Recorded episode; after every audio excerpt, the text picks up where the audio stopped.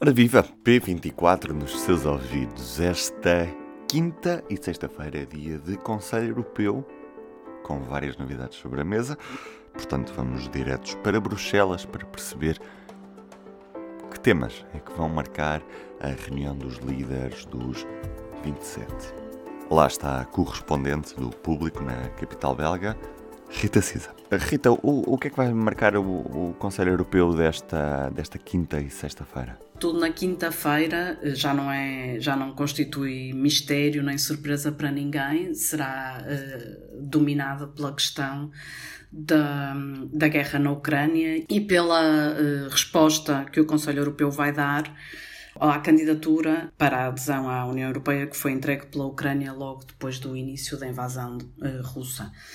Uh, e pronto, isso será uma, uma opinião favorável, não é? será um, uma aprovação da recomendação que a Comissão Europeia uh, divulgou na passada sexta-feira, uh, a recomendar que seja atribuído o estatuto de país candidato à Ucrânia, também à República da Moldova. E em relação à Geórgia, a Comissão constatou que não havia ainda uh, as condições políticas internas para que o país pudesse uh, beneficiar desse estatuto de, oficial de país candidato, mas em, em todo o caso recomendou, e o Conselho Europeu deverá também confirmar, que fosse dada a chamada perspectiva europeia, uh, que é uma espécie de uma antecâmara para a adesão, perspectiva europeia, que abre depois a porta a que seja uh, reconhecido também o estatuto de país candidato e tudo aquilo que isso uh, depois pode trazer ao país.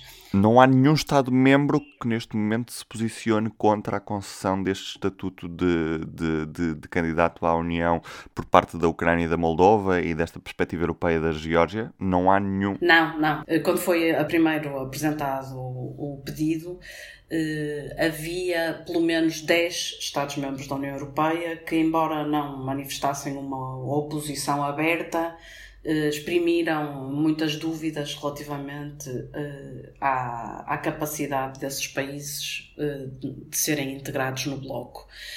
mas, entretanto, a grande questão política, sobretudo, eh, tinha a ver com o facto de eh, a União Europeia nunca ter tido que decidir sobre um, um, um, o seu alargamento a um país em guerra, portanto, que está eh, sobre, sob invasão de um país agressor.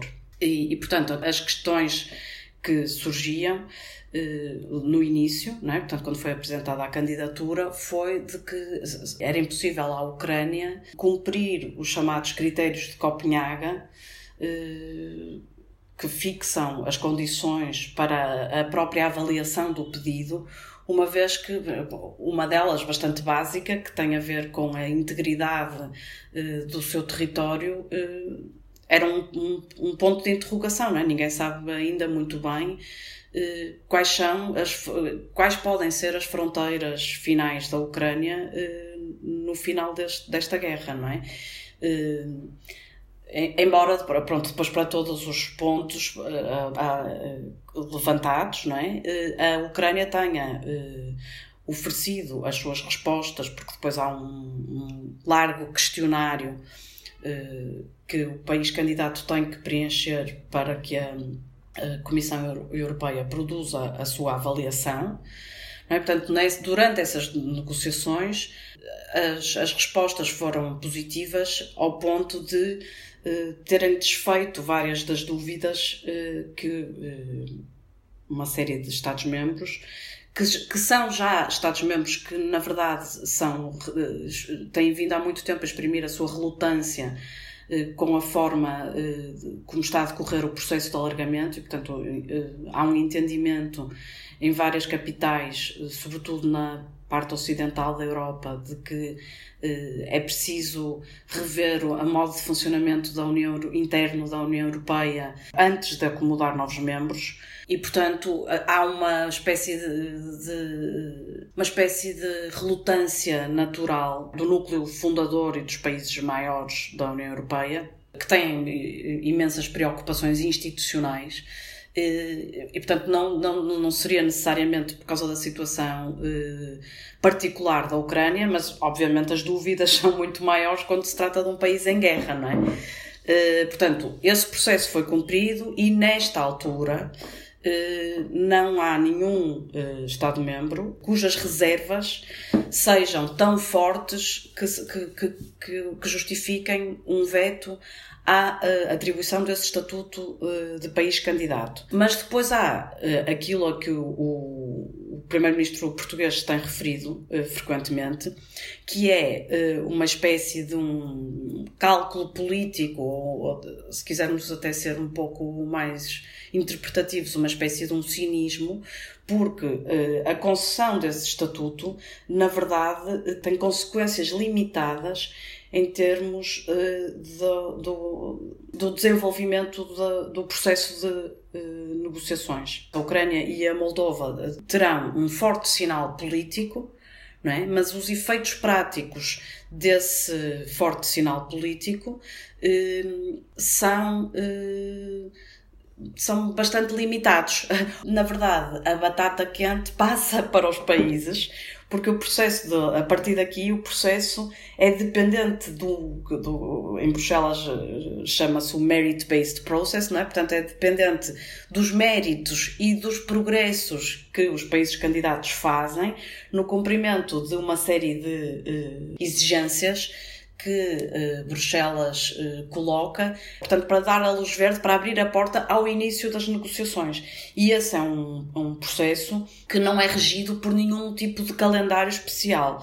O, o título que vamos ter do Conselho Europeu vai ser uh, os 27 dão luz verde, concedem o estatuto de países candidatos a estes dois países e, portanto, trazem para mais próximo ainda estes, estas duas antigas repúblicas soviéticas que estão, eh, no fundo, debaixo de uma ameaça existencial, no caso da Ucrânia, debaixo de invasão eh, da Rússia. Não é? Portanto, há aqui um sinal político e geopolítico muito forte da União Europeia. Mas depois, no, a discussão do Conselho será, sobretudo, de, de, de outras formas, de que mais formas eh, é que eh, a União Europeia pode apoiar eh, a luta da, da Ucrânia pela sua independência e pela sua soberania. E, portanto, essa é outra parte daquilo que, que, que o Primeiro-Ministro António Costa tem vindo a chamar a atenção, que é um, uma discussão sobre um estatuto jurídico não resolve os problemas imediatos da Ucrânia, que precisa de apoio militar, apoio humanitário, apoio para, por exemplo, para o escoamento de toneladas e toneladas de cereais que estão a ser retidas no país por causa do bloqueio dos portos eh, pela Rússia e que estão a conduzir a uma crise alimentar a nível mundial, os 27 vão, portanto, vai ser muito centrado em reforçar o seu apoio à Ucrânia e, portanto, a parte militar será uma componente muito importante dessas discussões, mas depois haverá também discussões sobre propostas que já foram avançadas pela Comissão e que estão a ser discutidas também noutros fóruns internacionais, o G7, etc., sobre como eh, resolver esta questão do escoamento dos cereais, que é uma questão eh, urgente, urgentíssima, e outros eh, modos de apoiar a Ucrânia. E depois haverá também durante o, o, o jantar de quinta-feira uma discussão eh, sobre aquela proposta que foi avançada pelo presidente francês no final da Conferência sobre o Futuro da Europa, que era a ideia de lançar uma comunidade política europeia, que, portanto, que seria um, um, uma espécie de uma eh, organização informal de países que partilham os mesmos valores democráticos, etc., mas que não são países que integram a União Europeia, que seria aberta aos países da vizinhança. Depois, na sexta-feira, o Conselho Europeu vira um pouco a agulha para os temas económicos. Temos a, a, a tradicional Cimeira do Euro, na qual intervém a, a, Presidente do Banco Central Europeu e, portanto, ficará muito marcado pelo uh, o debate por aquilo que Cristina Lagarde tiver a dizer sobre uh, não só a perspectiva de evolução da inflação como as explicações que, que seguramente será convidada a prestar sobre o, o, o, o, novo instrumento contra a fragmentação da zona euro que o BCE eh, anunciou eh, há, há, muito pouco tempo. E depois há eh, uma outra discussão também que é muito eh, eh pedida pela Itália. A Itália defende desde as últimas duas reuniões do Conselho Europeu que se, que se estude uma espécie de um alargamento do mecanismo ibérico de exceção eh, para intervir administrativamente sobre os preços do gás natural. Eh, há também propostas eh, que estão a ser discutidas, mas também essas ao nível do G7, de um eventual controlo de preço do petróleo, mas essa é uma hipótese que não é para a União Europeia, que já aprovou um embargo ao petróleo da Rússia, não é uma medida que seja muito enfim, que nesta altura não, não, não, se revela muito importante, mas, ou interessante, eh, mas que é uma medida que pode fazer muita diferença, sobretudo para os países eh, importadores de, e que são os chamados países de médio e baixo rendimento. E, portanto, na sexta-feira, apesar de ainda ser a Ucrânia, portanto, a guerra na Ucrânia e a Ucrânia que dominam uh, as, as, discussões, estas são uh, mais uh, centradas no impacto económico que esta guerra está a ter e naquilo que, nas medidas que a União Europeia pode tomar para se proteger desse, desse impacto, né? para reagir a esse impacto e evitar uma crise em cima de uma crise, né? do ponto de vista económico, claro. E do P24 é tudo por hoje. Eu sou o Ruben Martins. Estarei de regresso amanhã. Até lá. O público fica no ouvido.